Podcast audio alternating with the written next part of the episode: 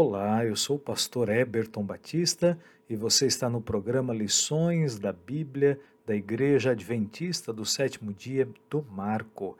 É um prazer ter você conosco.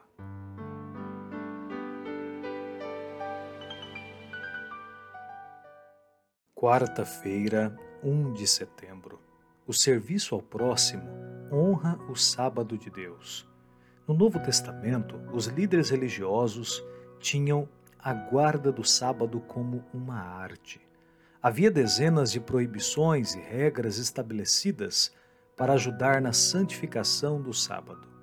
Essas regras incluíam a proibição de amarrar ou desamarrar qualquer coisa, de separar dois fios, de apagar uma fogueira, de transportar um objeto entre um domínio privado e um domínio público, ou de transportar algo além de uma distância específica na esfera pública.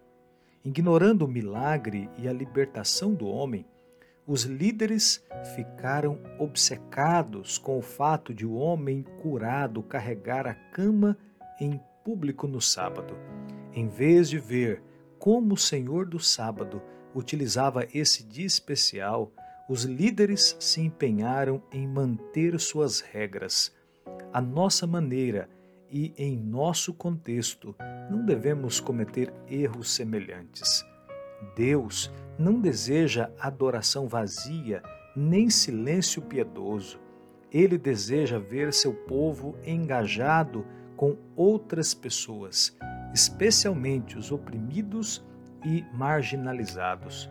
Se vigiarem os seus pés para não profanarem o sábado, se deixarem de cuidar dos seus próprios interesses no meu santo dia e chamarem o sábado de meu prazer, o santo dia do Senhor, digno de honra, se guardares o sábado, não seguindo seus próprios caminhos, não pretendendo fazer as suas próprias vontades, nem falando palavras vãs, então vocês terão no Senhor a sua fonte de alegria. Eu os farei cavalgar sobre os altos da terra e os sustentarei com a herança de Jacó, seu pai, porque a boca do Senhor o disse. Isaías 58, verso 13 e 14.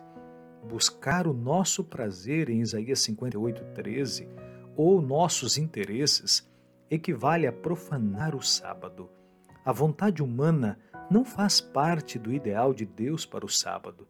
Somos convidados a cuidar dos que lutam, que são cativos, famintos e nus, que caminham nas trevas, cujos nomes ninguém se lembra. Mais do que outro dia da semana, o sábado deve nos tirar do egoísmo e nos fazer pensar mais nos outros e nas necessidades deles do que em nós mesmos.